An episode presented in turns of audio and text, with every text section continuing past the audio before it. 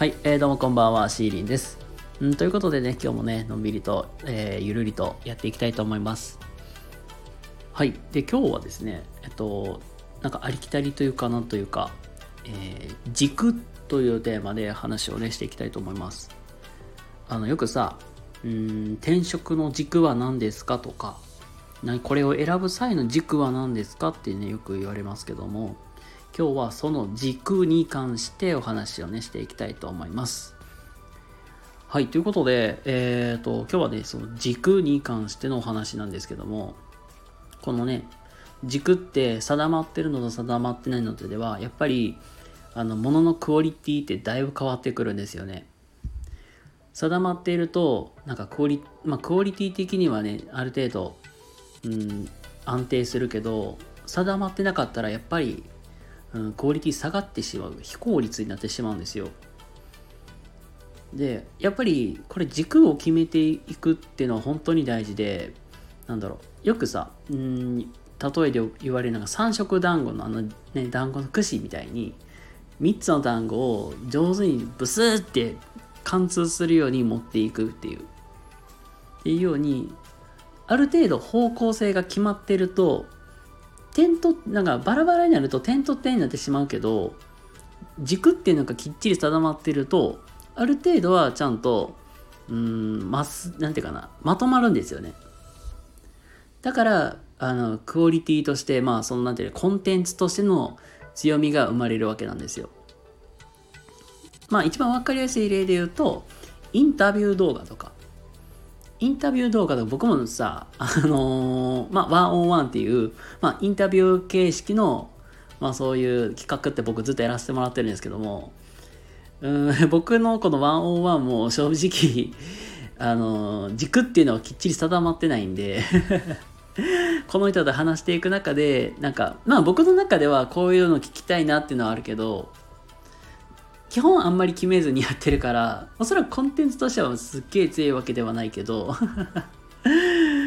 まあそんな感じになってしまうんですよ。だからまとめると軸を定めることである程度コンテンツとしての強みが出てくる。それがなぜかって言ったらその点と点でバラバラになるよりはある程度方向性が決まってるとまとまりが生まれてかつすごくあの聞いてる方としてはなんかあこういうことで聞いてるんだっていうので方向がわかるからよりね分かりやすくなるのかなと思います。でやっぱりまあこ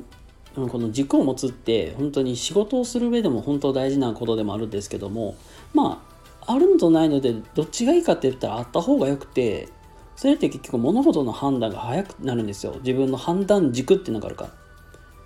じゃあこれ軸がなかったらどうなるかっていうと結局判断が遅いし、うん、分からないから結局用意ドーンってなって右に左にウォーウォーウォーウォして結局申し上がるまにすごい時間がかかる非効率結局アウトプットしたものが質が悪くなってしまうということが起きてしまう。でこれって意外と学生さんとかまだ働き始めて間もない人とかもそうやけどなかなかその自分の軸っていうのを持ってない人って意外と多かったりすると思うんですよ。なのであの仕事をしていく上であの考えてほしいのはこの仕事って本質は何だろうみたいな。あとはなんかこの仕事をしていく上で何が欲しいのか目的みたいなもの、まあ、ゴールが何だろうとかを考えていくと意外とこの仕事の軸っていうのは本質はこれで。で大事なのはこれとこれだっていうのが自然と判断が身につく。これがまあすぐ身につくことではないと思うんですけどもあのまあ実際にやってみる、まあ、止まら止まってうずってずっと考えるよりやっていた方がよくて。でこれがまあなんだろう。例えばまあ予想として多分この仕事ここが大事だろうなってやってみる。で、途中で、途中経過見てもらって、判断してもらって、これ違うって言われたら、あ、じゃあまたやり直し、また考えたらいいわっていうの、これを繰り返していくうちに、自分のなんか判断軸とか軸っていうのが生まれてくるのではないかなと思います。